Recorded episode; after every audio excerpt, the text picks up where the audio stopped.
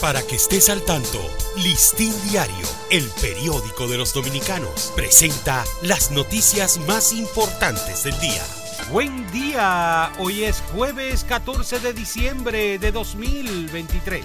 Expertos plantean soluciones urgentes a corto y mediano plazo. Se necesitan aplicar en el Gran Santo Domingo para reducir la angustia, la inversión en tiempo, recursos económicos y gastos en salud que genera en la población el estado de emergencia en que se encuentra el transporte y la movilidad urbana en la actualidad motivados por el caos que genera la extensa cantidad de vehículos que transitan las vías del Distrito Nacional y la falta de organización en las mismas, continúan sumándose integrantes del sector universitario en apoyo al foro de movilidad urbana propuesto por el listín diario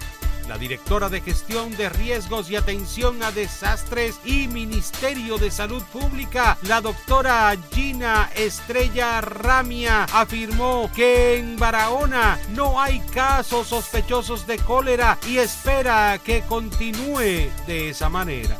El expresidente de la Suprema Corte de Justicia, Jorge Subero Isa, expresó que el tiempo actual demanda de una iniciativa que convocara a la conciencia nacional, haciendo referencia a la propuesta que puso sobre la mesa el editorial del Listín Diario sobre el Foro de Movilidad Urbana.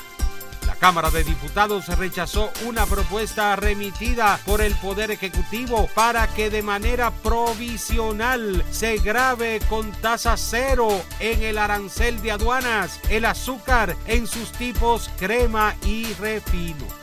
El director general de Compras y Contrataciones Públicas, Carlos Pimentel, afirmó que esa entidad no tiene competencia para actuar frente al caso de la firma del contrato entre el Instituto de Formación y Capacitación del Magisterio, INAFOCAM, y la Universidad Abierta para Adultos UAPA.